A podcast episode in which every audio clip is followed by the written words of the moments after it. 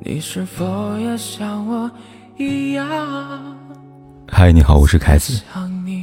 不管天有多黑，夜有多晚，我都在这里等着跟你说一声晚安。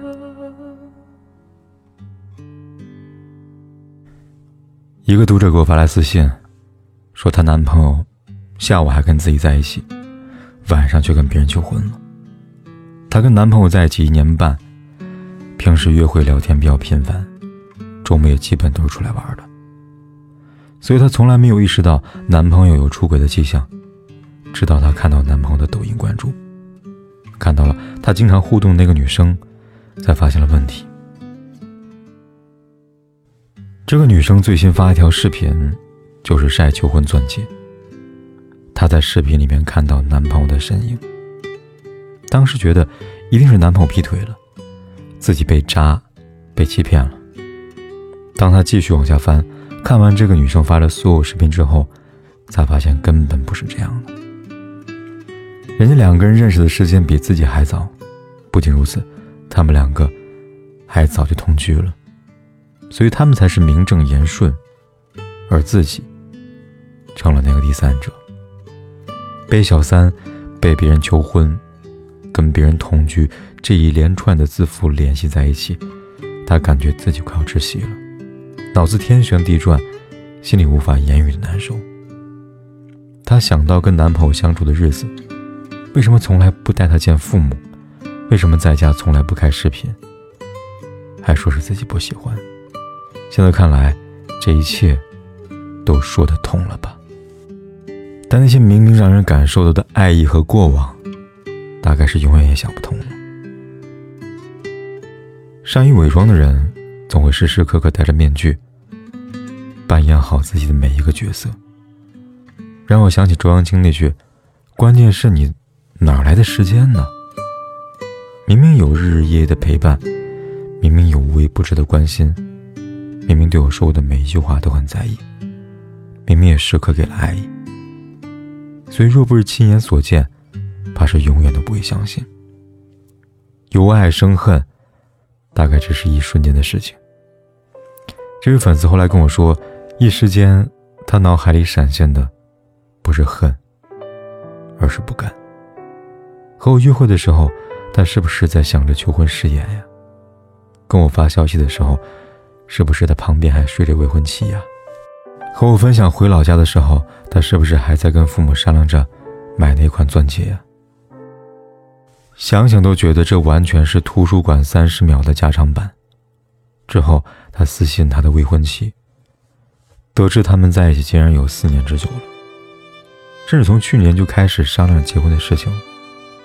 瞬间感觉自己像一个小丑。而他很快就收到了这位男朋友的亲切问候。他急了，这个他曾经规划着一起生活的人，变成一个连自己都不认识的模样。面目可憎，恶语相向，甚至怨恨自己毁了三个人、两个家庭的幸福，毁了他的下半生。所以，就像周扬青说的：“永远不要自信到认为自己是可以改变他的那个人，因为没有什么身不由己。有的人，他是天生的。”所有小三都不值得被同情，不值得被原谅，除了一种，就是被小三。但有很多女生可能直到分手才知道自己是那个见不得光的小三，就连江疏影都不例外。她曾在一档节目当中说，曾经交往过一段很长时间男朋友，在感情当中，她一直很渴望结婚，而且两个人真的到了谈婚论嫁的地步了。但突然有天晚上，男朋友给她发了消息，说我们分手吧。即便江疏影疯狂的给他打电话回消息，却都没有任何的回应。这个人就跟失踪一样，从此以后也没有他的任何消息，毫无征兆。这种拦腰截断式的分手，大概是最残忍的。连明星都遇到过这样的事情，那普通人也不足为奇了。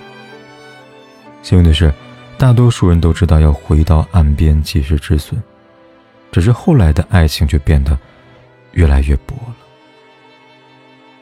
对于爱情，更是迷失了方向，甚至不敢去轻易的相信。其实比起骂渣男，他们更需要的，大概是自己走出阴霾的力量。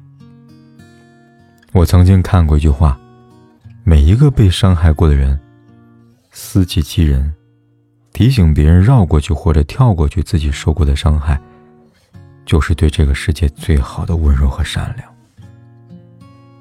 就像《无问西东》里边那句台词：“愿你被打击时，记得自己的珍贵，抵制恶意；愿你迷茫时，相信自己的珍贵，爱你所爱，行你所行，听从你心，无问西东。”姑娘，做你自己就好了。能不能不要问我？能不能不说？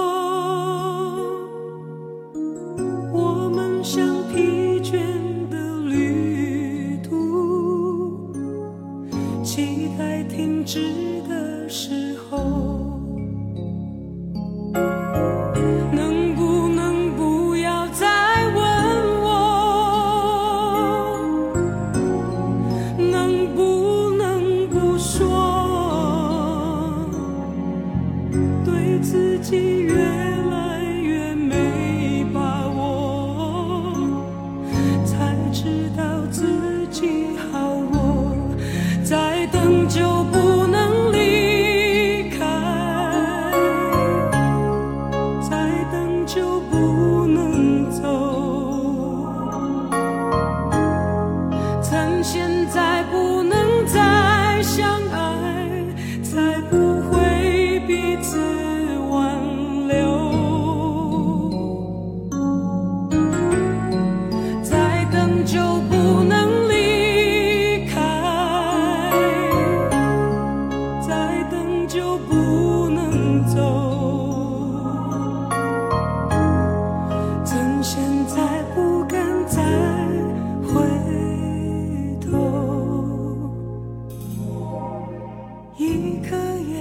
天有多黑，夜有多晚，我都在这里等着，跟你说一声晚安。